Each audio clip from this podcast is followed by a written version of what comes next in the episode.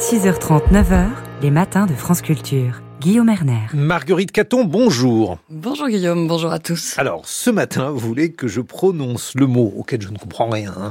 Radfahrer. Et alors moi, je pensais que vous alliez évoquer les prix alimentaires. Le Radfahrer, le cycliste en allemand, Guillaume, ce n'est pas qu'un mordu de vélo, c'est aussi une mentalité. Écraser les faibles, les piétons, et s'incliner devant les automobilistes, les puissants. Ah, c'est ça, c'est comme ça qu'on voit les cyclistes en Allemagne. Et voilà, et bien dans l'alimentaire, c'est un peu pareil. Chaque année, la grande distribution accepte de rogner ses marges sur les produits des grandes marques, et puis les récupère sur les petits industriels, au point, au point que peut-être les produits de supermarché sont désormais plus chers que dans le commerce de détail. Bonjour Olivier Mével. Bonjour. Vous êtes maître de conférences en sciences de gestion à l'Université de Bretagne occidentale. Ce qui est certain, c'est que le rapport de force est très variable entre industriels et distributeurs.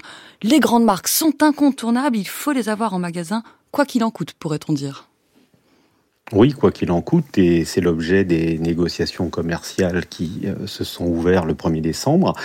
Le gouvernement a choisi cette année d'anticiper euh, des négociations commerciales au travers euh, du vote d'une loi, celle du 17 novembre 2023, qui portait sur les mesures d'urgence pour lutter contre l'inflation concernant les produits de grande consommation, donc les fameux PGC dont vous parlez. Et alors, pour avoir ces produits on, est prêt à rogner sur ses marges quand on est un distributeur, mais ensuite il faut les proposer aux consommateurs le moins cher possible. Ces produits de grande consommation, ils sont mondialement connus. Ce sont eux qui forment l'image prix du distributeur, Olivier Mével, et, et ce sont eux qui font gagner les parts de marché? Oui, tout à fait. Aujourd'hui, euh, l'image prix du distributeur est essentielle parce que la part de marché du distributeur dépend en fait de la reconnaissance de cette image prix au travers la pratique euh, des prix les plus bas possibles. Et donc les achats des produits auprès des grandes multinationales que sont Nestlé, PepsiCo, Mars, Unilever et les autres est essentiel pour le distributeur parce que selon la loi aujourd'hui, les prix de ces produits sont des prix qui sont psychologiques que le consommateur connaît et la loi oblige le distributeur à prendre 10% de marge sur ses produits. Et donc les distributeurs vont se battre pour essayer de proposer les produits les plus bas possibles. Vous dites que les consommateurs les connaissent, ces produits. C'est ça, c'est l'effet de la publicité qui est vraiment euh, extrêmement important dans la grande distribution. Oui, tout à fait. Aujourd'hui, les distributeurs, c'est 20% des dépenses publicitaires dans ce pays évalué à peu près à 3 milliards. Pour vous donner une idée, les banques, c'est seulement 9%. Donc c'est dire si aujourd'hui la grande distribution s'engage dans la publicité très fortement. Donc on comprend que les négociations euh, en cours qui vont se terminer dans 15 jours sont très importantes pour les distributeurs. Le déférencement opéré par Carrefour des produits de la marque Pepsi, alors on pense les chips Lace, le thé Lipton, le 7-Up, ça ne peut être que provisoire. En fait, c'est une arme dans les négociations. C'est une arme parce que c'est un rapport de force et ce rapport de force profite au plus fort. Alors dans le cadre des multinationales, le rapport de force est assez équilibré parce que dans le fond, euh, Leclerc, Système U, Carrefour, combien pèse-t-il dans le chiffre d'affaires monde de PepsiCo, euh, d'Unilever ou de Nestlé? Effectivement, euh, c'est assez modeste.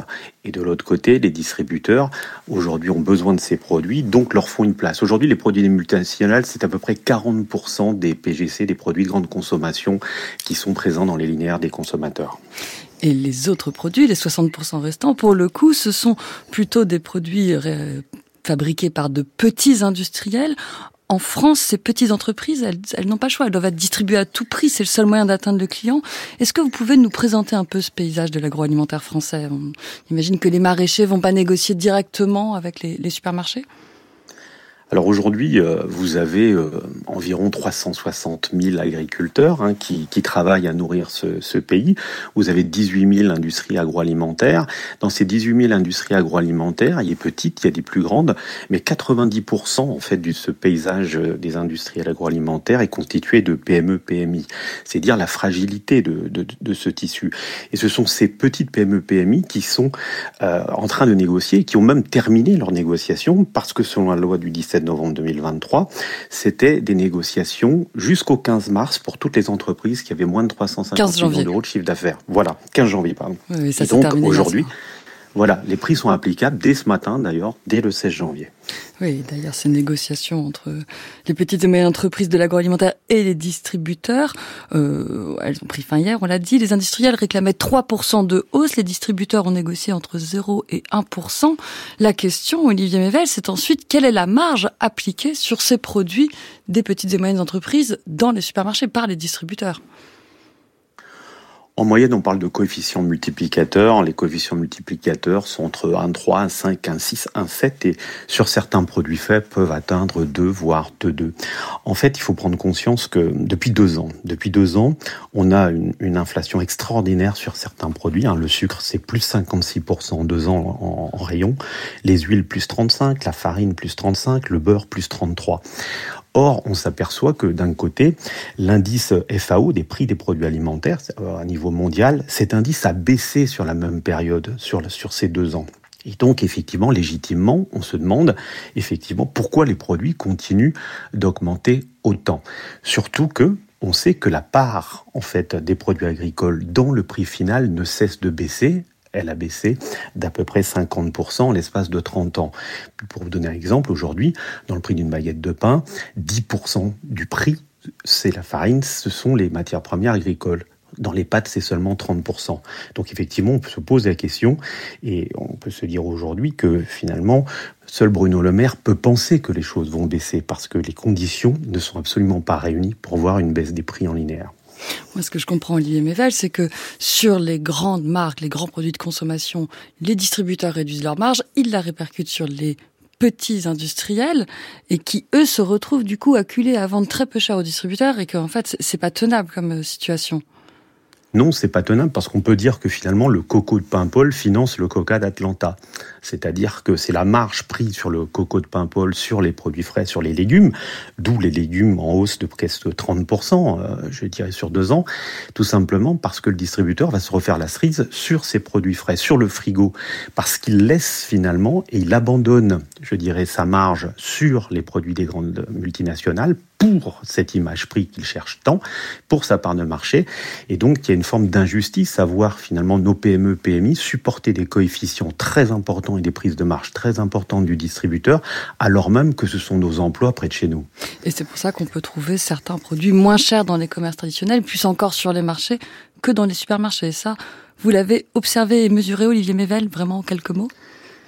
Oui, tout fait. Aujourd'hui, euh, quand on prend euh, finalement euh, certaines mesures de manière, de manière empirique, on s'aperçoit que entre les boucheries de la Confédération française de la boucherie, on a aujourd'hui du steak haché au kilo qui est environ à 12-13 euros du kilo, alors même que ce même steak haché se retrouve à 16-17 euros en grande distribution, voire même, je dirais, plus cher dans certains magasins dits hard discount de type netto, c'est-à-dire on a 17,50 euros, voire 18 euros, ce qui est tout à fait surprenant et qui légitime finalement euh, la pensée que je vous développe. Voilà, mais ça c'est assez mal connu et les gens n'ont pas vraiment le réflexe d'aller chez le boucher pour payer moins cher. Merci beaucoup Olivier Mével. Je rappelle que vous êtes maître de conférence en sciences de gestion à l'Université de Bretagne occidentale. Merci.